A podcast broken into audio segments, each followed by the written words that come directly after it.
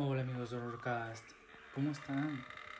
Sean bienvenidos al último capítulo de la horrorosa historia de John Wayne Gacy, Pogo, o mejor conocido como el payaso asesino. Después de William George, más tarde en 2017, se logró identificar a otro joven, víctima número 24, James Byron. En 2021, se logró identificar a otra víctima de Gacy, Wayne Alexander. Al día de hoy, quedan cinco víctimas de John Gacy sin identificar. El 6 de febrero de 1980 comenzó el juicio de Gacy en Chicago. Durante el juicio, se declaró inocente, alegando problemas de orden mental.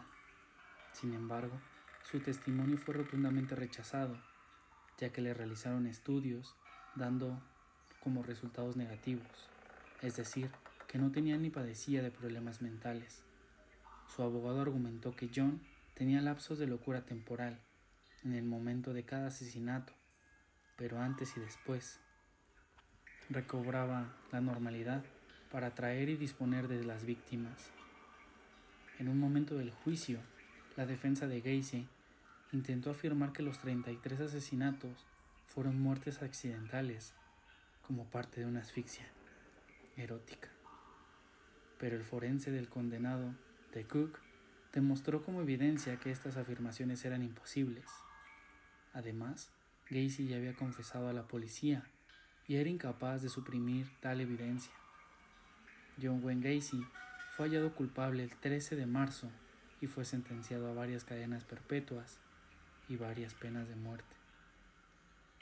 Fue ejecutado por una inyección letal el 10 de mayo de 1994.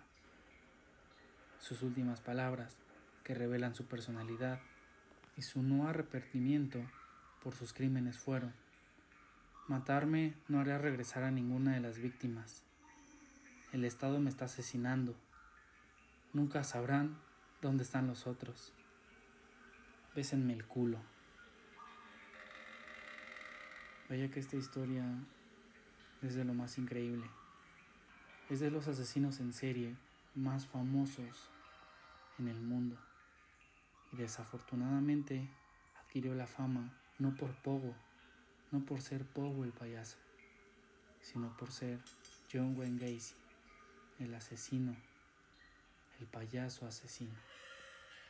Muchísimas gracias por escuchar la historia de este segundo asesino en serie, John Wayne Gacy. Pogo, el payaso asesino. Espera la próxima semana al próximo asesino en serie, ya que estos no paran desafortunadamente. Y dime, ¿estás listo para el horror?